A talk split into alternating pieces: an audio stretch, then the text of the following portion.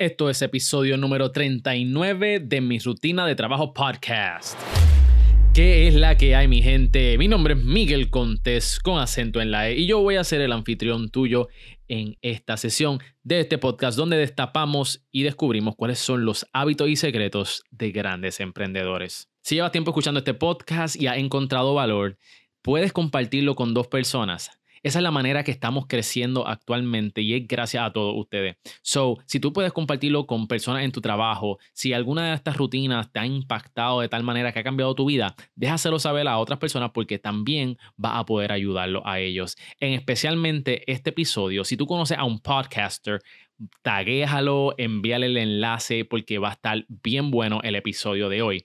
Te recuerdo que las fotos y contenido adicional está disponible en nuestra plataforma cerealempresarial.com.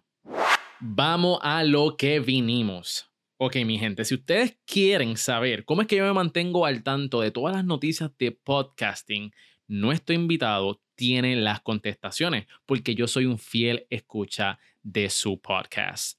Es un podcaster premiado. Su más reciente premio fue por producir Notipod Hoy, seleccionado como el mejor podcast en español en los Estados Unidos.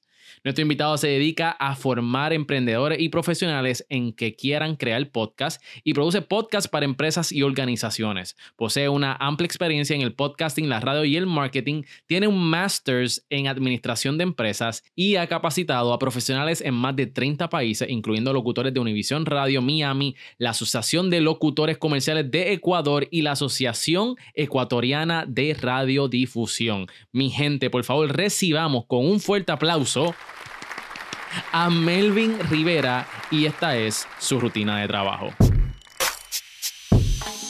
Bienvenidos al podcast donde conoces los hábitos, motivaciones y mentalidad de los emprendedores y ejecutivos más poderosos. Esto es Mi Rutina de Trabajo con Miguel Contés, con acento en la E. Bueno, mi gente, conmigo se encuentra Melvin Rivera. ¿Cómo tú estás, Melvin? Muy bien, muy bien. Yo estoy bien feliz y contento de tenerte aquí, eh, porque tú eres un gurú, una enciclopedia del podcast y tu podcast es como yo me mantengo al tanto de las tendencias de la industria del podcasting. Y honestamente te tengo que reconocer porque yo no sé cómo tú lo haces, pero y yo no sé de dónde y cómo tú sacas tantas noticias todos los días, pero eso es lo que vamos a averiguar aquí en tu rutina de trabajo podcast. Así que gracias por, por estar aquí. Un privilegio, un privilegio compartir con tu audiencia. Me encanta tu podcast, me encanta tu estilo conversacional y los podcasts que yo he escuchado me han añadido valor. Eso quiere decir que lo estás haciendo bien. Porque cuando uno hace un podcast y alguien dice, oh, eso yo no lo sabía, ese es el objetivo que uno tiene cuando hace un podcast de emprendimiento de este tipo. Sí, y, y, óyeme, y me siento sumamente honrado de recibir esas palabras de, de, parte tuya, que ya llevas muchísimo tiempo trabajando este, con esta industria y está ayudando también a, un montón de gente. Y eso es lo que vamos a destapar en el día de hoy. Pero déjame, déjame hacerte esta pregunta. Eh, ¿Cómo tú comenzaste, verdad, en, en esta industria del, del podcast? Porque sé, que tiene, porque sé que tiene Vía Podcast, que es la consultoría, servicios de podcast y este y el podcast como tal de entrevista. Y también tienes Notipod, que no lo explico ahorita, pero Notipod es un podcast sobre la industria del podcast y todos los días, en cuestión de 10, 15 minutos, tú puedes estar al tanto de todo lo que está pasando en la industria. Y eso me parece ideal. Pero háblame un poquito cómo comenzaste con esta trayectoria. Bueno, todo eso comenzó cuando yo tenía 18 años y empecé de locutor de una emisora de salsa en la ciudad de Cuamo, en Puerto Rico y allí fueron mis inicios. Yo dejé mi primer año de la universidad porque no me gustaban los estudios y estaba apasionado por el audio, por la radio. Y me fui a trabajar de locutor en esa emisora en Coamo que había abierto. Yo vivía en un pueblito vecino en Santa Isabel y empecé a trabajar en la radio allí. Ahí fue que empezó, luego me moví a otra emisora eh, en Juana Díaz, donde finalmente terminé como director de programación, luego gerente Luego me fui a dirigir una organización de impresión y producción de la Biblia, una organización de medios impresos. Y ahí empezó una carrera de medios impresos donde también hice audio. O sea, hice un mm. programa de radio, así como de noticias, que se transmitía, lo enviábamos en cassette a 300 emisoras en América Latina. Y luego estuve recorriendo ese camino de los medios impresos en diferentes posiciones hasta que hace cuatro años regresé al audio con un podcast y hace dos años y medio comencé mi primer podcast sobre podcasting. Y hace dos años tomé la decisión de jubilarme de mi trabajo anterior y dedicarme 100% al podcasting, a la consultoría, mentoría y a la producción de podcast. Me encanta, me encanta. Y oye, y, lo, una de las cosas que me gusta mucho con, con NotiPod, que es el más que he escuchado, e, es que en cuestión de 10 minutos, bien conciso, noticia tras noticia, este, es tan fácil, e, e, está digerido, vamos, no tengo que estar buscando por ahí, sino ya tú haces todo ese mega trabajo y yo simplemente lo escucho y me entero de qué es lo, que, lo mejor que está pasando. Y yo creo que eso es un valor sumamente grandioso para todas aquellas personas que quieran aprender el podcasting. Y esa es una de las claves del podcasting. Cuando a mí me preguntan, ¿cuál es la clave del podcasting? Yo digo, lo primero es tú encontrar un problema que la gente tiene y solucionarlo. Y yo encontré que mucha de la gente que estaba produciendo podcasts, empresarios como tú y gente que lo hace por pasión, tenían una, una situación difícil. Y la situación difícil es que el podcasting está cambiando cada segundo, que hay información porque estamos en el medio de una revolución, la revolución del audio, pero no tenemos más tiempo, porque estamos trabajando en el desarrollo de una estrategia de marketing, estamos en, eh, trabajando en la producción de un podcast o estamos aprendiendo cómo hacerlo. Entonces ahí fue que yo encontré, yo dije, bueno, yo estoy haciendo un podcast sobre tips de podcasting y hay esta necesidad. Entonces empecé a hacer el diario, que no es fácil. Más adelante te voy a explicar Yo, todo el es que no me imagino, mi gente, y esto es todos los días, lunes a viernes, con las últimas noticias de que la noticia salió quizás por la, ayer por la noche y ya me la está contando por la mañana el otro día. Así, Así que eh, este, impresionante. Y tengo entendido que Notipod ha ganado tres premios. Sí, eh, lo, bueno, los tres podcasts. Los Notipod salió, Notipod, los tres podcasts que yo he producido, Notipod salió el año pasado, que es mi último podcast, como el mejor podcast en español de Estados Unidos, por encima del de Miguel, de Cala y de otros de cadenas como Univision, CNN. Y para mí fue un privilegio, ¿no? Porque, Excelente. Porque yo lo hago con los dientes, ¿no? con un trabajo con pocos recursos. El podcast del New York Times, para que tengas una idea, que ya produce millones de dólares y que dicen que ahora es clave eh, eh, para, la, para el éxito financiero del New York Times, se llama The Daily. Tiene 17 empleados para producir un podcast de, de unos 20 minutos diarios, de lunes a viernes. Yo produzco uno de 10 a 12 y soy yo a tiempo completo con una redactora en México, con una locutora que desde hace un mes me está ayudando, mi hija Araceli Rivera, que ella es directora de contenidos en las dos emisoras de Univision de Miami, y mi esposa, que tiene una maestría en periodismo, que me hace la corrección de estilo de todo lo que publicamos. Entonces, eh, lo mismo que hacen con 17, claro, New York Times, el estilo es dialogar con los que están investigando las noticias y el estilo de ellos es investigativo lo cual eh, requiere mucho más recursos. Claro. El, el nuestro es hacer un, una curaduría, un resumen. Primero unas, hay que leerlas, luego seleccionar las que son más útiles para el público de habla castellana, luego resumirlas para la web, luego publicarlas en la web, luego resumirlas para el audio, luego comentarlas en el audio, luego grabarlas luego editarlas, luego sacar un resumen para la aplicación, luego sacar un resumen para las redes sociales. Y más o menos ya le dije El una lista, algunos de los pasos. wow, wow. Honestamente, este, e, eso es impresionante. Y ya vamos, vamos, a ir entrando, ¿verdad? Eh, eh, ya que estamos hablando del podcast, eh, ¿cuánto tiempo te toma producir todos esos pasos que, que nos acabas de mencionar? ¿Cuánto te toma? ¿Cuándo lo haces? ¿Por las noches, por las mañanas, durante todo el día? Te cuento mi rutina diaria para que tengas una idea. Perfecto, vamos allá. Mi, rutina diaria comienza a las 5 de la mañana. Todos los días yo me levanto a las 5 de la mañana. Soy madrugador. Eh, siempre he sido así. Tú eres, un morning person. Aquí siempre preguntamos si tú eres timbúo o si eres morning person, pero ya... Yo, hay una hora en la noche que yo le digo a mi esposa, no me preguntes nada que requiere que piense, porque a esa hora ya yo no, no registro, ¿no? Yo comienzo a las 5 de la mañana, me levanto, reflexiono, oro, organizo mi día. Más o menos como a las cinco y media, si no he caminado, a veces salgo a caminar, no lo hago todos los días, quisiera hacerlo más, esos son de los pecados que tenemos en nuestra lista. Si no salgo a caminar, empiezo inmediatamente a leer y seleccionar las notas que voy a incluir en el notipod del día siguiente.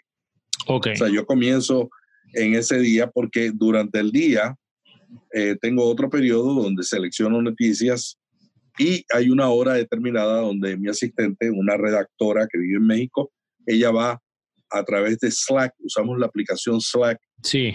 que es el, medio de comunicación. Cada vez que yo encuentro una noticia, te la paso a ella. Entonces... Que ya, es, ya eh, es seleccionada, que ya selecciona. o sea, yo selecciono porque yo no puedo delegar. Una cosa que uno tiene que aprender en los trabajos es, no todo se puede delegar. Okay. Yo tenía un equipo, siempre he tenido equipo de trabajo porque siempre he tenido posiciones ejecutivas y delegaba todo, ¿no? Entonces ahora tengo un emprendimiento donde tengo poca gente, no tengo gente a quien delegar, no tengo mucha gente a quien delegar, así que tengo que, tuve que reaprender cómo hacer las cosas sin tener un equipo para delegar. Y una de las cosas que yo he decidido no delegar es la selección del contenido, porque la selección del contenido tiene que ver con un conocimiento íntimo de la audiencia que tú estás buscando. Entonces yo hice una lista de todas las actividades que yo hacía y yo decía, esto lo puedo delegar, esto lo puedo delegar, esto no lo puedo delegar. Y la selección de qué es lo importante la hago yo. Entonces yo de, de cinco y media a siete de la mañana eh, termino de leer, porque yo empiezo el, día anterior. Yo lo hago por secciones. Mi, mi, rutina de trabajo, todo lo que yo hago, lo hago por, por grupos de, de, de, de, trabajo. Por ejemplo, yo trabajo 25 minutos, tomo un break de 5 minutos y cada dos horas tomo un break como de 15 o 20 minutos. O sea, trabajo mucho, más de 40 horas, pero tengo organizado de tal manera de que he descubierto que soy más productivo si tomo un break cada 25 minutos que estar dos horas frente a una pantalla escribiendo o editando. Exacto. Porque le, das como que un break. Rompe, rompe en cierto punto la, concentración y yo también he, notado y he visto estudios de que el cerebro eh, es bien interesante porque si deja algo no terminado, va a querer terminarlo y completarlo. Entonces, al tú interrumpir como que, ok, 25 minutos, tú sabes que no, no has terminado, pues coge ese break, te da ese descanso, pero a la misma vez el cerebro, el cerebro dice, espérate, espérate, yo tengo que terminar lo que, lo que yo dejé. El, otro lado, el otro lado es que uno cuando trabaja, yo trabajo de mi casa, yo tengo una oficina y estudio que construí en el garaje de la casa y, eso requiere que tú estás en la casa, pero no estás en la casa. Cuando tú estás trabajando desde una oficina casera, tienes otros retos. El reto de separar la familia del trabajo, pero ¿cómo hacerlo? Entonces a mí me funciona eso. Me mm. funciona coger el break. Mi oficina queda eh, separada de la casa, pero al lado de la casa. Entonces, como, y tengo un letrerito allí, ¿no? Que dice, Do not disturb. no, me, no me interrumpa. Le puse, estamos en el aire primero, pero no funcionó. Lo cambié ahora, no me interrumpa. Entonces, esa es mi, mi rutina, es esa. 25 minutos de trabajo, 25 minutos de descanso cada dos horas. Entonces yo a las 7 de la mañana ya he terminado de leer y seleccionar las notas que se van a incluir en ese día en Notipod. luego, refiriéndome a Notipod, después te cuento de otras cosas que hago, pero al mediodía, después que almuerzo, de una y media a dos, yo, yo saco media hora más para revisar lo que se ha publicado. Y yo te voy a decir por qué y qué aplicaciones uso para eso. y luego, y luego por la noche, como esto es curaduría de noticias, y esto es bien importante en el marketing de contenido, inclusive se recomienda que si tú estás en un área y tú no puedes producir contenido para tu blog porque no tienes el tiempo, otra manera es dar a conocer el material de otros, que la gente le da valor a lo que tú haces. Entonces, por la noche, yo saco otra media hora antes de acostarme y le doy la última revisión. O sea, yo le doy por la, al mediodía media hora, media hora por la noche y una hora por la mañana. Y eso son dos horas prácticamente donde yo estoy revisando lo que está pasando en el mundo de los podcasts y, y, este, y pasándoselo a mi asistente. Claro, y no sé, ¿cuándo, ¿cuándo, tú grabas dentro de ese, de, del día? Porque estás, estás, curating todo el día, pero entonces, ¿cómo tú sacas el tiempo para, para editar, grabar, editar y publicarlo? Bueno, yo he dividido eh, las tareas en tres, porque si no, no me da el tiempo para atender a mis clientes y también atender a mi esposa. Luego te cuento esa historia. Entonces, yo lo que hago es que tengo esas tres sesiones para la curaduría.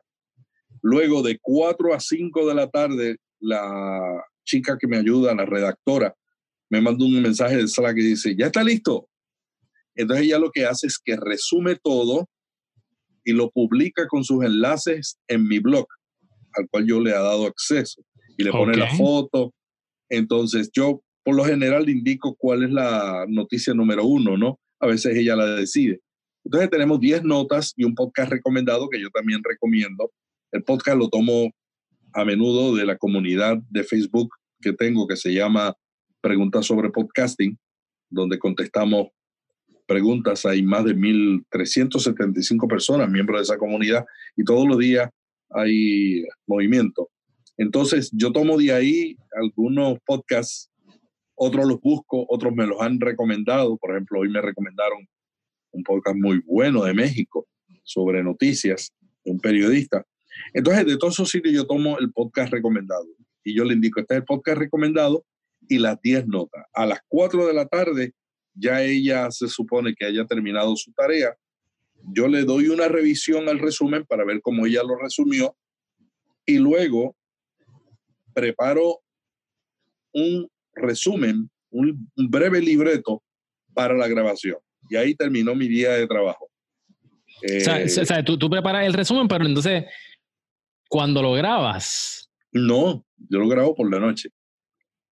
Yo antes lo grababa a las 4 de la tarde, pero desde hace un mes, mes y medio, que estoy grabando con Araceli. Araceli trabaja en Univision como directora de contenidos y ella llega, acuesta a sus niños y después que me, llama y me dice, papá, grabamos. y entonces, por lo regular, nosotros estamos grabando a las ocho y media de la noche. Ok. Pero entre cinco de la tarde y ocho y media de la noche yo no hago nada. Es mi tiempo de familia, ¿no? Entonces a las ocho y media grabo con Araceli, edito, yo trato de editar lo menos posible. Claro. Pero edito y publico. Y eso me tarda, esos 10 minutos que grabamos, a veces son 15 minutos de grabación, luego media hora de edición y luego preparar, publicar en, en, la, en, la, en el alojador, luego publicar, eh, asegurarse que se publica bien en la web y luego preparar el boletín el boletín en, pues, no es tan difícil. O sea, la idea mía es que a la una de la mañana, mis seguidores de España eh, ya a la una de la mañana están recibiendo el boletín y el podcast. Entonces, esa es mi, mi rutina de casi cuatro o cinco horas. Siempre me he preguntado cómo, cómo Melvin saca tanto contenido. Oye, pero déjame decirte que encuentro que, lo, que eres súper eficiente entonces grabando. Si lo único que te tarda son unos 15 minutos eh, grabando, eso es sumamente eficiente. Pues, y es como tú dices, yo, yo trato de editar lo menos posible en el podcast. Y ese es mi estilo bien orgánico, esto es una conversación, esto es una charla. También sé de otros podcasts que conllevan muchísima edición y que estoy segurísimo que tú también has trabajado en, en, podcasts, eh, así que conllevan sonido, más research investigativo. Pero encuentro que, el, el, vía, el, vía, el vía podcast a mí me toma, el otro podcast que dura entre 20 y 30 minutos, me toma como 10 horas hacerlo, porque a veces requiere más investigación, a veces son entrevistas, a veces es en solitario. El último me tomó 15 horas, que fue en solitario. Mm. Entonces, ahí eh, hay que hacer mucha investigación y grabación, edición. Este tiene efectos de sonido, entonces lo que hacemos, grabamos con una aplicación que ya tiene incrustado los efectos de sonido, los tiramos. Nosotros básicamente eh, grabamos en un buen estudio aquí donde yo estoy. La acústica eh, ha sido preparada eh, entonces, básicamente lo que editamos son cualquier error eh, que cometemos porque estamos viendo el libreto por primera vez, es el fin del día y el que graba al fin del día y especialmente yo que comienza a las 5 de la mañana, eh, la, ya, está pisco, la, la posibilidad de errores se triplica. Nice. Eh, oye, Melvin, estoy viendo tu oficina este, y tu estudio.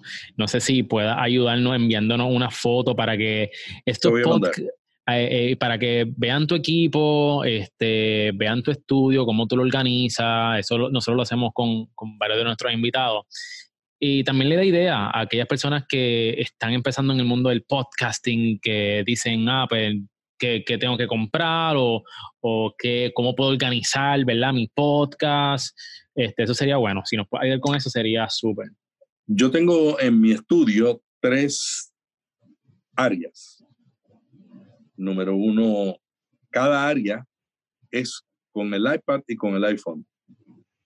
Yo aquí no, ahora mismo no tengo una Mac ni una PC y he grabado 500, más de 500 podcasts con este setup. ¿Con iPad y micrófono? Con iPad y un micrófono. Wow. Y o un micrófono y una interfaz. Entonces, mis tres áreas son esta donde estoy ahora, que estoy hablando con un micrófono conectado al iPad. Aquí también tengo una interfaz de dos entradas y tengo una pantalla grande conectada al iPad también, de 27 pulgadas, que acabo de comprar porque voy a editar videos aquí en el iPad.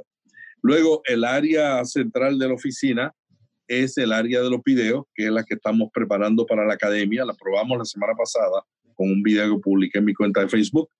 Y ya estamos preparando la academia de podcasting, que van a ser cursos, no solamente míos, sino de consultores de, de, lugares, de diferentes países, España, Colombia, Costa Rica, inclusive ya tengo conversaciones con podcasters americanos que van a hacerle subtítulos a sus entrenamientos para ponerlos en la academia. Va a ser como un Udemy del podcast. Nice, nice. Entonces, esa es la área de video que tengo acá, pero también todo, tengo luces y, y micrófonos, eh, y micrófonos cañón, micrófonos de todo tipo. Y luego tengo un área que es el área donde hago las entrevistas, que es con dos micrófonos o tres micrófonos. Esas son las tres áreas. Y hay una cuarta. ¿Cuál, cuál es esa? El sofá para yo tomar mi siesta. eso no puede faltar. Ahí, son los cinco minutitos, el cinquillo. Eso sí, esos son mi. Ahí es donde yo tomo mi siesta. Mi escritorio es un escritorio, eh, este donde estoy ahora, que se levanta automáticamente. O sea, mi concepto es, es un standing desk. Yo, yo prefiero trabajar de pie. A mí me gusta más grabar de pie que sentado. La voz sale diferente. Me gusta gesticular cuando hablo porque también la voz sale diferente cuando usamos esa gesticulación con, la, con el rostro y ese, esa acentuación con las manos. Y además de eso, em, pues trabajo aquí en estas tres áreas y, con esto produzco todo, ¿no? Produzco el blog, El, el blog ah, ahora mismo tiene 20 mil visitantes al mes. Excelente. Y, y, tengo otro blog que no atiendo tanto, se llama mi comida vegetariana.com, mi cocina vegetariana.com. Ese no lo atiendo tanto, pero tiene 500 artículos rotando, recetas vegetarianas y tiene 60 mil visitas al mes. Mm. O sea que ese es el próximo podcast. Nice, nice. Pues te, tengo varias personas que te, que te, pueden dar la mano ahí, varias personas que hemos entrevistado aquí en el podcast. Eh, una pregunta, hablando de números, eh, ¿cuánta gente escucha tu network de podcast?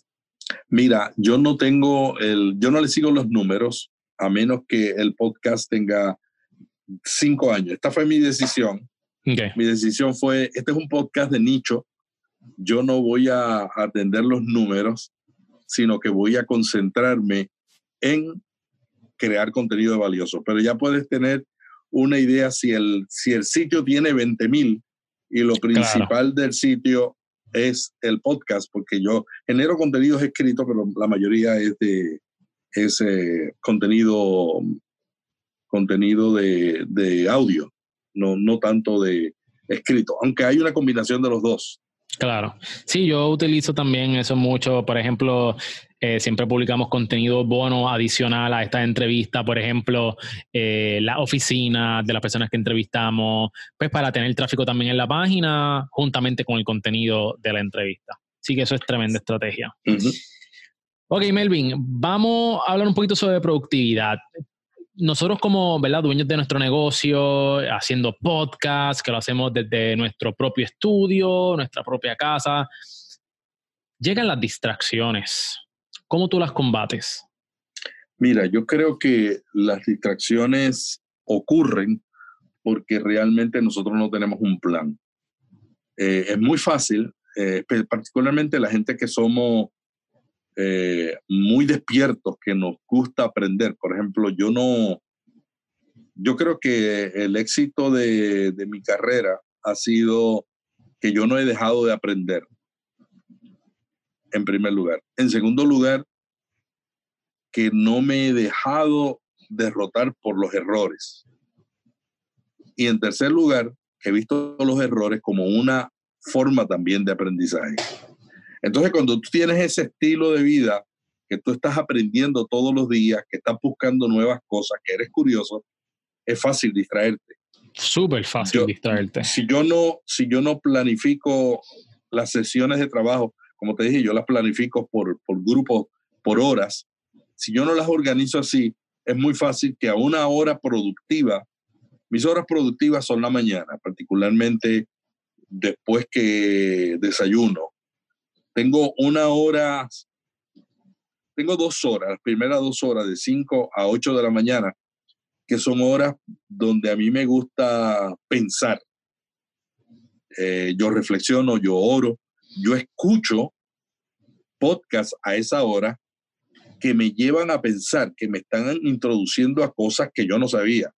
Esa es la categoría de podcast que yo escucho a esa hora. Yo no escucho música a esa hora.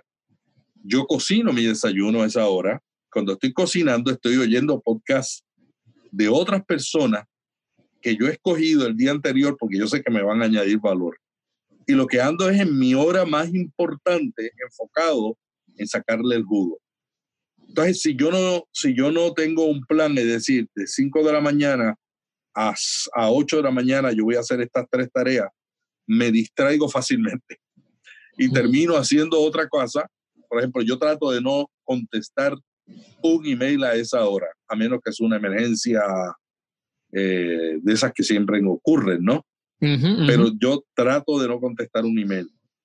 Trato de contestar mis emails en las horas de la tarde después de almuerzo. Porque yo creo que en esas horas son mis horas, no es que no sean las horas más productivas, pero no sé, yo personalmente entiendo que que mi capacidad creativa está más despierta en otras horas. Entonces ya lo que he hecho es separar las tareas creativas para las horas donde estoy creativo y el resto de las tareas para las horas donde estoy en términos generales. Y por las noches, yo, yo le digo a mi hija, yo, cometo tantos errores desde que estoy grabando a las ocho y media de la noche, pero es que es imposible uno grabar a ciertas horas y hacer ciertas tareas cuando la, ya las neuronas no funcionan. Y una pregunta, ¿cuáles son los podcasts que escucha el, el maestro que, que, da noticias de podcast? Mira, yo escucho, yo escucho podcast, depende del día. Por ejemplo, el lunes y el martes, yo escucho podcast de podcasting. ¿Por qué? Porque en el fin de semana hay dos o tres podcasts americanos que producen mucha información que me lleva y son amigos. Eh, el CEO de Blueberry, la compañía de alojamiento, el director y, la, y una ejecutiva de, de Lipsing, que producen podcasts que, que dejan a uno pensando. Entonces yo escucho esos podcasts el lunes. El martes yo escucho podcasts de marketing digital y no los escucho, yo sigo a muchos, pero no los escucho a todos. O sea, yo hago una selección de, de acuerdo al tema de cuáles son los que voy a escuchar. Yo tengo tres categorías, cuatro categorías. Una es podcasting, una es marketing digital, otra categoría que me gusta es la iPad y otra categoría es religión, Biblia, ese tipo de tema. Entonces en podcasting yo eh, dedico y escucho, estoy, estoy siguiendo podcast de Australia, de Estados Unidos, podcast de América Latina, de España. Entonces yo el, los primeros dos días escucho los esenciales, el resto de días escucho de otras categorías. Y en el fin de semana no tengo asignado ningún tema. Entonces el martes yo escucho de marketing digital, escucho programas como Social Media Marketing, eh, Blogger, Pat Flynn, eh, los de España también, si tienen buenos programas. Yo tengo una aplicación para los podcasts en español y una para los podcasts en inglés. ¿Cuál, tú usas para los de español? Para los español uso Cashbox. Esa es la que yo uso. Me encanta lo, lo, bueno que yo pongo España y puedo ver todos los podcasts de España, pongo México. Sí, muy buena. Entonces escucho, escucho, tengo Overcast y escucho los ingleses en Overcast y los otros en, en Castbox, los de español. Entonces, en español yo estoy escuchando eh, Joan Boluda, la Academia de Marketing Digital. Como ahora estoy comenzando el, la Academia de Podcasting, estoy oyendo podcasting de membership sites. Mm, ¿Conoce a... Yo tuve la oportunidad de entrevistar al affiliate manager de, de Tribe, de Stu ah, McLaren. qué bueno. Se llama Sebastián, este, es tremendo amigo. Este, no lo he tenido en el podcast, pero sí en las entrevistas que hago semanalmente en mi Facebook Live y es tremenda persona. Y el más, uno de los más duros ahora mismo en lo que son membership sites es Stu McLaren. Pues yo estoy siguiendo y según el tema los escucho, escucho también libros para emprendedores de México y, y todos los de podcast en español los escucho. Eh, pero los pongo en fila, no, no los escucho inmediatamente, sino tan pronto, tan pronto tengo una oportunidad en mis diferentes rutinas del día, pues yo escucho podcast. Yo, yo escucho podcast cocinando, cuando camino, y quisiera caminar más, escucho podcast, pero yo cocino todos los días para mi esposa y, y voy al supermercado a hacer compras. A tu esposa está querida, entonces. No, no.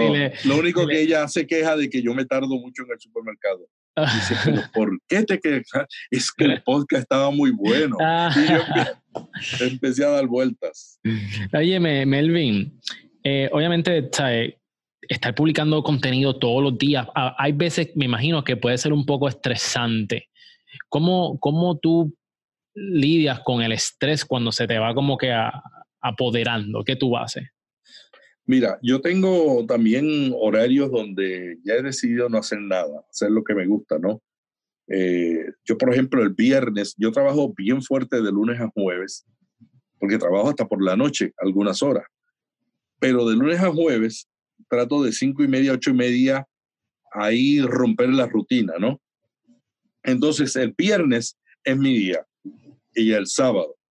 El viernes yo tengo la misma rutina de levantarme, reflexionar, orar y organizar mi vida y preparar el podcast del lunes. El viernes también yo preparo el vía podcast, que es cada dos semanas. Pero eh, el viernes, ya como a las 11 de la mañana, yo empiezo a cambiar mi, mi rutina. Entonces empiezo a, a, hacer cosas que me dan la cara. Okay, o sea, no tengo nada, no tengo nada asignado, no tengo, cuando amigos me invitan para entrevistas, le digo si puedo hacerle el viernes en la, en la tarde, mejor. Eh, mejor. Eh, cuando tengo amigos que me dicen, oye, ¿por qué no nos tomamos un cafecito? Vamos a tomarlo el viernes. O sea, es mi, es mi día eh, donde empiezo a relajarme, ¿no? Y el, el, domingo, el viernes por la noche, tengo una reunión con mis hijos, su, su familia, y yo cocino y es una noche familiar, todos los viernes tratamos de hacerlo. Nice, el, nice. El sábado yo eh, no trabajo, no grabo el sábado ni escribo. El sábado por la mañana yo dedico algunas horas a, a revisar mis sitios web para lograr mis, eh, mejores resultados. Me gusta aprender el sábado, dedico a, a escuchar audiolibros el sábado de temas que a mí me interesan, porque también oigo audiolibros. No leo libros impresos, los libros impresos están en mi oficina para absorber el sonido. Sí, de adorno. y, y yo vengo de un trabajo donde la organización que yo dirigía, eh, yo era el director de publicaciones mundiales, publicábamos 34 millones de libros impresos al año. Wow. Entonces, yo vengo de la página impresa y, y, yo no leo libros. O sea, yo o los leo en, en el iPad o los escucho, pero los escucho más. Mm. Inclusive, inclusive mi rutina ha ido cambiando en este último año. Yo estoy escribiendo menos. Yo estoy dictando más en la iPad. Yo cojo la iPad y los emails los contesto con voz y los artículos. Ahora mismo yo estoy preparando el próximo episodio de Vía Podcast. Yo hago la investigación en la iPad y lo dicto. Yo estoy dictando con mi voz y luego corrijo lo que la iPad escribe. Claro. Y yo veo un artículo y o lo escucho, yo, yo pongo al iPad para que me lo lea. Todo lo que escribo yo le pongo al iPad para que me lo lea. Y si no hay posibilidad porque la aplicación no me lo permite, lo mando a una aplicación que me convierte todos los artículos o todo lo que estoy leyendo en un audio, en un podcast. Nice. Y, y, y, es, y, esa es mi metodología. Entonces el sábado, ya en la mañana, mis sitios web eh, trabajo mucho más lento y en la tarde hago gestiones personales, compras, tareas del hogar, eh, escuchando podcast y todo ese tipo de cosas. Y por la noche, el sábado, entretenimiento. Eso, eso es bien importante. Melvin, yo quiero preguntarte un poquito sobre la, la empresa. So, mm. ¿Qué hábito tú entiendes que ha sido el más que te ha producido ingresos? Yo creo que la consistencia y el saber y enfocarme en cuáles son los problemas que la gente tiene. Yo creo que nosotros a veces tenemos una gran idea para una empresa y empezamos y decimos, yo, yo voy a hacer esto. Yo he hecho diferentes empresas, no es la primera. Y cuando yo evalúo mis otros eh, intentos, me doy cuenta que hubo dos cosas en las que fallé. Fallé en responder y ayudarle a la gente a resolver un problema. Uh -huh. Por lo tanto, mi ofrecimiento no tenía tanto valor. Y número dos, en la persistencia. Todo el mundo llega a los, a los podcasts y me dice, ah, ¿cómo yo puedo hacer dinero con el podcast? Yo le digo, esa no es la pregunta que tienes que hacer. La pregunta que tienes que hacerte es cómo construyo una comunidad de seguidores. Y luego tienes que preguntarte cuáles son los problemas que tienen. Y luego tienes que preguntarte cómo les voy a añadir valor respondiendo a esas necesidades, a esos problemas, a esas frustraciones. Luego que tú crees la comunidad, entonces tú puedes empezar a pensar en la monetización. Acabo de recibir hoy una invitación de una asociación de periodistas de América Latina que me está invitando precisamente a ser uno de los oradores en un congreso que tienen aquí en Miami sobre ahora en, en, el, en el mes de junio, eh, el ZIP Connect se llama, la Asociación Interamericana de Prensa, de Periodistas. Y ellos van a hacer un, un, un panel, una, una, sesión toda una tarde sobre monetización de video, podcasting y de sitios de periódicos online. Y ahí me toca lo de podcasting. Nice. Y ahí yo voy a repetir lo que te estoy diciendo. O sea, el podcasting se puede monetizar, pero tú no puedes monetizar si no tienes una comunidad. Por ejemplo, acaba de salir ayer, esta semana, una compañía que va a invertir en podcasting. Le van a dar de 25 mil a 50 mil dólares para que ellos desarrollen su proyecto. Pero ellos esperan que tú tengas resultados. Y uno de los requisitos para saber si tú vas a tener ese resultado es saber cuál es tu comunidad. Ese está, hablando de XPR. No, estoy hablando de, bueno, eh, la nueva empresa que acaba, se llama, eh, que acaba de fundar eh, Jake Shapiro, que se llama PodFund. Eh, fondo PodFund de, de podcasters. Y, y claro, eh, si tú no tienes una comunidad, tú no vas a, cualificar. Tienes que, tienes que primero construir la comunidad. Entonces, yo me he dedicado en estos dos años a hacer algo que no hice en otras mis empresas. Primero es enfocarme en los problemas de la gente, no distraerme con nada que no sean los problemas.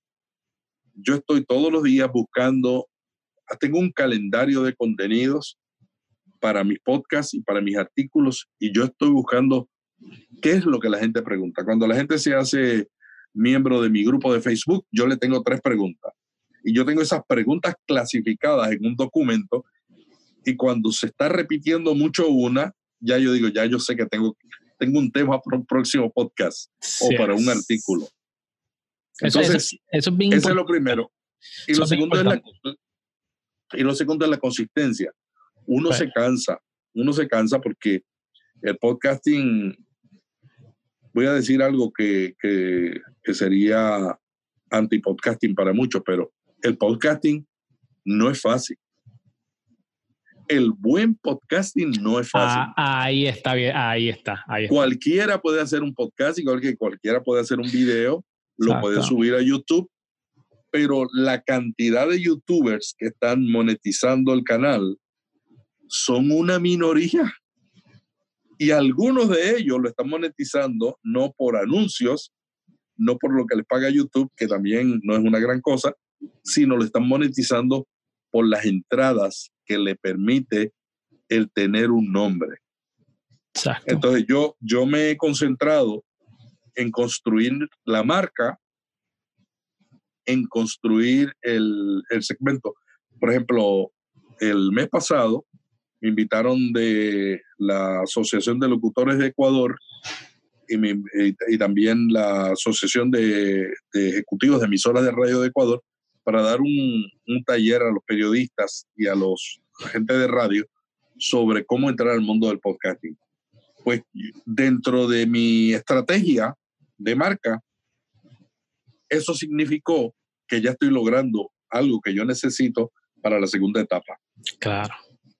Entonces yo no he querido, la gente me dice, ¿cuándo vas a monetizar? No tipo, digo yo no, no, hasta que no tenga la comunidad que yo quiero, yo no. Exacto, por eso te, decidiste no, voy a, a cinco años. Exacto. Yo dije, yo voy a, y lo más difícil es, casi ningún emprendimiento funciona hasta el tercer año, a menos que tú estés en un nicho tan necesitado, con tan poca competencia, eh, ninguno de estos emprendimientos funcionan de la noche a la mañana. Eso es una falacia. Tú tienes que construir la marca. Tú tienes, claro, te ayuda si ya estás, si ya tienes una comunidad. Si tú estás en, en, YouTube y tienes una comunidad y haces un podcast, va a ser más rápido. Yo tengo un cliente que era locutor de radio, que es locutor de radio, muy famoso en el estado donde vive. Y cuando fue a lanzar el podcast, yo le digo, mira, tú eres uno de los clientes que representa una minoría de todos los que yo tengo.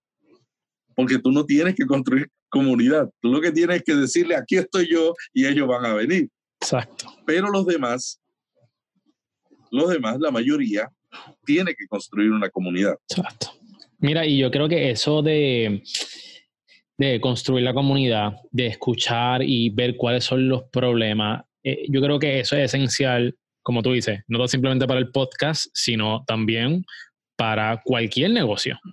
Porque entonces cuando tú identificas el problema, volvemos a lo mismo, el valor va a ser bien aceptado. La solución la tienes tú y ellos van a estar dispuestos a pagar lo que sea para que tú le alivies ese dolor o para que tú se lo resuelvas. En cuestión de monetización, eh, yo empecé mi podcast en octubre del 2018 eh, y yo no tengo ningún auspicio todavía, este, pero sí he monetizado del podcast grandemente. ¿Y cómo yo he monetizado? Para mí lo más que yo he recibido del podcast es el networking.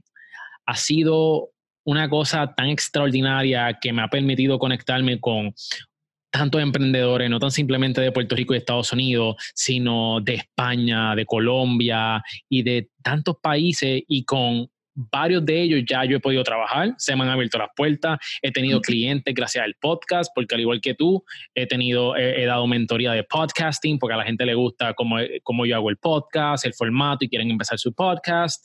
Eh, por ahí mismo ya vienen cursos de podcasting y también de otros temas de mercadeo digital. Eh, me han llegado clientes también a la agencia, tanto de, branding y de web design y marketing. So, directamente del podcast no tengo auspicio directo, pero sí el networking me ha abierto muchísimas puertas. Y mucha gente cree que tiene que cobrar del podcast por los, por, por los downloads o por algún tipo de mención que tienen que dar, sin saber que hay muchísimas maneras de poder monetizar. Sí, así es. Y, la gran diferencia, por ejemplo, entre la radio y el podcasting es que la radio tiene miles de oyentes el podcast puede tener 200 escuchas, pero te están escuchando. Y según las estadísticas, escuchan entre un 80 a un 90% de todo el contenido que tú das. Mientras que en la radio no se escucha el 90 al 80 contenido porque el medio se escucha haciendo otras cosas, porque llegan los anuncios y uno cambia la atención y luego tienen que tratar de recapturar la atención de mm, uno. Entonces, nosotros estamos ante un medio que ese es el reto que tienen las agencias de publicidad. Yo he conversado con algunos ejecutivos de agencias y yo les digo, ustedes tienen que repensar, eh, esto no es radio, esto no es televisión. O sea, tú tienes 200 personas que escuchan un podcast y esas personas te oyen, te siguen, te escriben y si tú ofreces un producto relacionado con su necesidad, lo compran. Tú puedes tener cientos de miles de personas que están oyendo por la radio o viendo un video, y dicho sea de paso, los videos tienen un poder extraordinario. Pero ¿cuántas personas tú conoces que ven un video de una hora? Casi todo el mundo se va a los dos si pasan dos segundos, yo he visto, estaba viendo ayer un, tutorial en, en, video de un experto en un programa, una aplicación que yo quiero, que estoy empezando a usar. Se llama Notion. No sé si la conoces. No. Y, y es, es, una aplicación para organizar el tiempo. Estoy revisándola. Y entonces eh, quise ver ese tutorial y la persona empezó, el video dura 15 minutos y todos los comentarios de la gente. Comienza a verlo en el número 6, en el, a los 6 minutos. La gente no aguanta un video. Right. Eh, mientras que en el podcast, porque te conocen, porque tú entras en su cerebro, porque tú estás hablando de un tema que a ellos les apasionan, porque se logra una relación emocional e íntima que no se logra por otros medios te escuchan un 90%. Por supuesto, un buen podcast. Exacto. Porque hay podcasts que uno no, no pasa ni cinco minutos y no lo oye, ¿no? Pero es, lo bueno lo oye. Me, me, encanta, me encanta hablar de podcasting con gente que sabe, así que gracias Melvin. Vamos a entrar ahora a la sección de la O, donde tienes que pensar rápido y escoger entre esto o lo otro. ¿Estás ready? Sí, listo. Más importante en una pareja, inteligente o graciosa? Ah, inteligente. ¿Dinero o tiempo libre? Tiempo libre. ¿Ahorrar o invertir? Ahorrar. ¿Pizza o pasta? Eh, pizza, ¿Hamburger o tacos? tacos. ¿Honestidad o los sentimientos de los demás? Honestidad, porque con la honestidad puedes cuidar los sentimientos de los demás.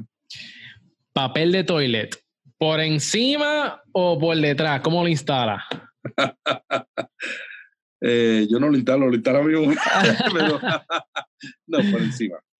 Ok. ¿The Rock o Kevin Hart? The Rock, ¿Masaje de espalda o de pies?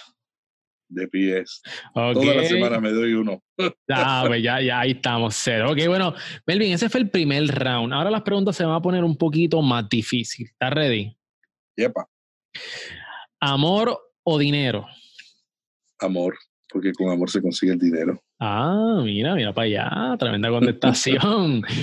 ¿Siempre llegar 10 minutos tarde o siempre 45 minutos temprano? Mm, Como decía aquel cantante Héctor Lavoe, no es que yo llegue tarde, que ustedes llegaron temprano. 45. No, antes, temprano. temprano. temprano, ok. ¿Que todas las camisas siempre sean dos sizes más grandes o un size más pequeña?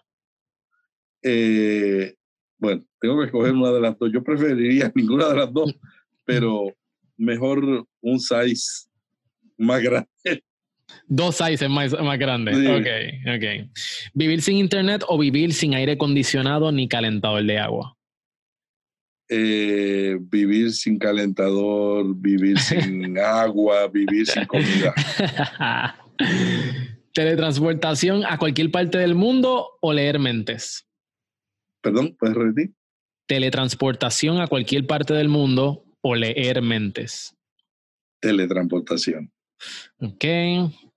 Mira esta. Nunca poder utilizar un touchscreen o nunca poder utilizar un mouse ni teclado. Nunca quisiera tener que usar un mouse y un teclado.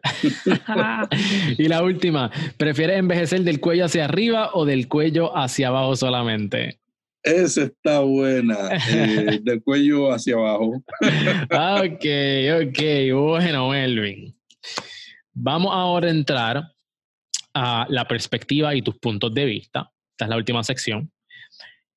Quiero, quiero que nos vayamos en la máquina del tiempo y que tú puedas recordar cuál ha sido el momento más difícil de tu vida. El momento más difícil de mi vida fue exactamente hace dos años y medio, más o menos, cuando yo, eh, bueno, fue hace dos años y medio, cuando yo me estaba retirando, jubilando, pues yo no me he retirado, jubilando del trabajo anterior. Yo había, estaba organizando un evento que yo organizaba cada dos años sobre publicaciones, una convención de publicaciones en algún lugar del mundo. La organicé en Corea del Sur, la organicé en Inglaterra, la organicé en Holanda y el último año, hace dos años y medio, la estaba organizando en Berlín. Y ahí era donde yo me iba a despedir para salir y entonces mi familia teníamos todo planeado para asistir mis hijos, los nietos, mi esposa, para asistir a mi despedida que iba a ser en ese evento. Era un evento de publicación enfocando el marketing digital y el content marketing. Un mes, un mes antes me invitaron a mí y a mi esposa a dar una conferencia en Guatemala y cuando veníamos de regreso ya se sintió un problema respiratorio y ya a los par de días tuvo un- un- una situación y le detectaron una enfermedad de por vida neurológica. Entonces ese fue mi, mi momento más crítico porque yo habíamos planeado la nueva etapa. Mi esposa tiene una maestría en periodismo. Ah, ella estuvo publicando blogs por décadas. O sea, ella tenía un, un- tenía un blog con un listado de 100 mil seguidores en el 1992. Para que, para que te tengas idea. Y fue, a hacer una, y fue a hacer una maestría en periodismo porque tenía un blog. Entonces, ella estaba conmigo en el proyecto de Vía Podcast y vamos a empezarlo a todo vapor tan pronto yo terminara esa etapa y de repente le detectan esa enfermedad que nos cambió la vida, ¿no? Eh, eso fue un mes antes de mi despedida. Ella no pudo ir a, a Berlín a mi despedida, fueron mis hijos. Y empezamos a vivir otra etapa porque yo estaba levantando mi emprendimiento y estaba a la misma vez comenzando una nueva etapa con ella donde yo tenía que dividir mi tiempo y todavía lo divido en atender a mi esposa y en atender el nuevo emprendimiento. Eh, nos ayudó mucho, número uno, confiar en, dos, en Dios. Número dos, comenzar a contar los cambios positivos y no prestarle atención a las partes negativas. Es como en, el, en cualquier negocio, ¿no? En la vida, si uno le presta más valor a lo, a lo positivo, uno tiene la energía mental para enfrentar lo negativo. Y eso empezamos a practicar como familia y empezamos a dedicarnos. Y gracias a Dios ella no ha tenido más eh, situaciones respiratorias. Lleva dos años y medio.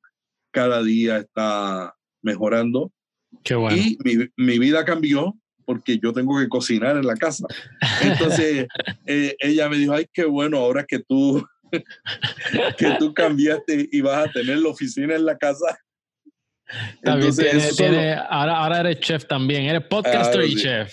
Y chef, sí, pero es un privilegio para mí. Qué bueno. Yo creo que estas son las, las cosas que cuando uno está en medio de un emprendimiento, un emprendimiento, uno tiene que sacar un, tiempo y entender qué sucedería si cuando yo estoy a punto de, de, de, lanzarme a tiempo completo en el emprendimiento, algún asunto de un ser querido me cambia los papeles, no, me cambia las circunstancias. Gracias a Dios, después de eso, eh, yo he seguido creciendo, su enfermedad está bajo control, ella me ayuda, ella es la que hace la lectura de prueba de todos los artículos, me lleva la contabilidad del negocio.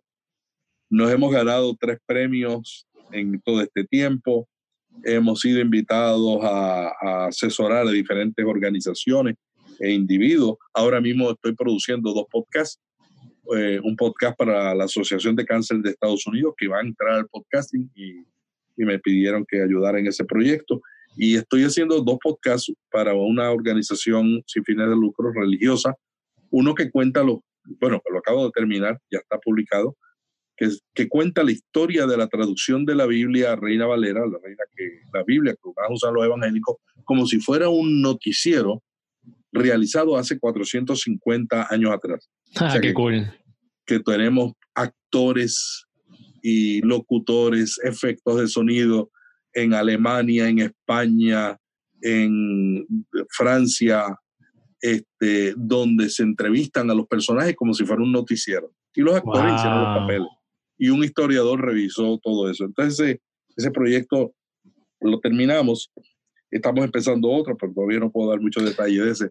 Entonces, todavía, todavía, pero pronto, en medio pronto. De todo, en medio de todo esto, eh, yo he sacado tiempo y hemos tenido ese privilegio, ¿no? De, de entender uh -huh. de que una situación difícil en la vida, si tú estás bien acompañado y si tú tienes fe y confianza, tú lo puedes superar. Y si tú te concentras en contar lo bueno y a dar gracias por lo bueno y no tanto a quejarte por lo que te está pasando, porque esa es otra alternativa, que entremos en una depresión, entonces se complica más porque entonces tú no puedes lanzar un emprendimiento si tú no estás con todas tus energías, Exacto. si no estás consciente porque estás lanzándote algo que desconoces. Tú no sabes si va a tener éxito o no.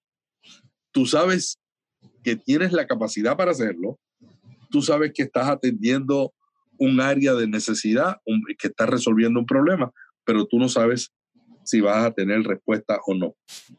Así es que experiencia, esa fue la mala, lo que aprendimos fue dar gracias en todo, That's todo right. el tiempo.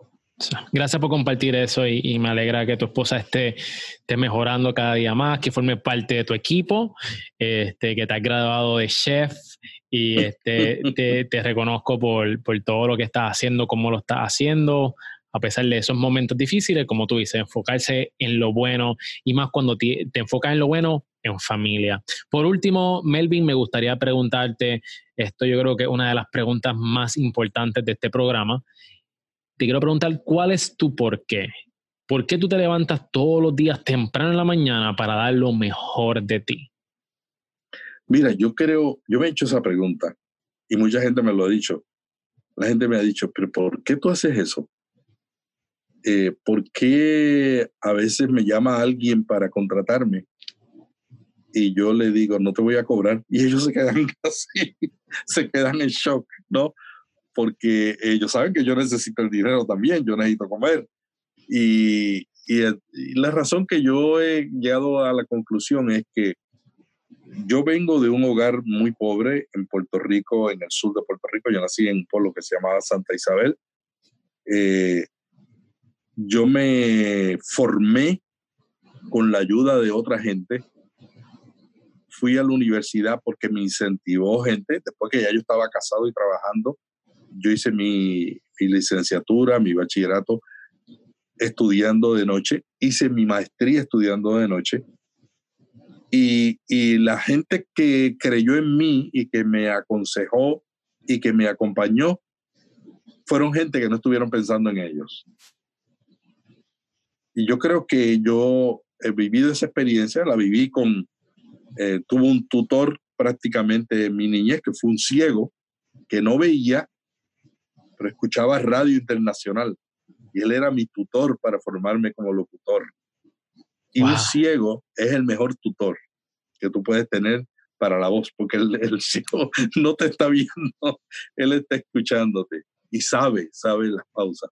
Entonces yo creo que esa experiencia de venir de un lugar pobre, de haber tenido la oportunidad de, ser director de una organización de publicaciones en Puerto Rico, luego consultor de marketing internacional, luego director digital para Europa y América Latina, y luego director de toda América Latina de la misma organización que representa 21 países. Y mi último puesto, que yo fui el primer latinoamericano en ser director de la organización más grande del mundo que publica la Biblia, que se llama la Sociedad Bíblica Unida, y en 200 años. Es la organización más antigua y fui el primer latinoamericano. Y cuando yo miro hacia atrás, yo digo, ¿por qué? Porque yo siempre, uno, dije, voy a aprender, porque yo no he parado de aprender, porque todos los días hay algo nuevo. Y segundo, voy a aprender para ayudar a otros, para que puedan lograr lo que yo pude lograr de la misma manera que otros me ayudaron a mí para lograr mis sueños. Y me levantaron cuando me caía y me inspiraban para que yo no me dejara caer por los fracasos y por los errores, que fueron muchos y que siguen siendo muchos. Ese es mi porqué.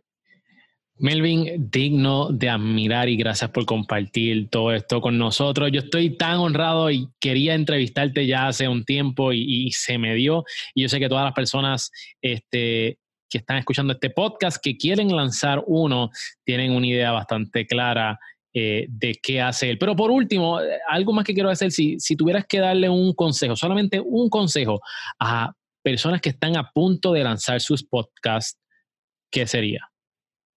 Tomen riesgo, no lo piensen más, tírense, tírense a la piscina y, y, y definan bien el por qué lo van a hacer.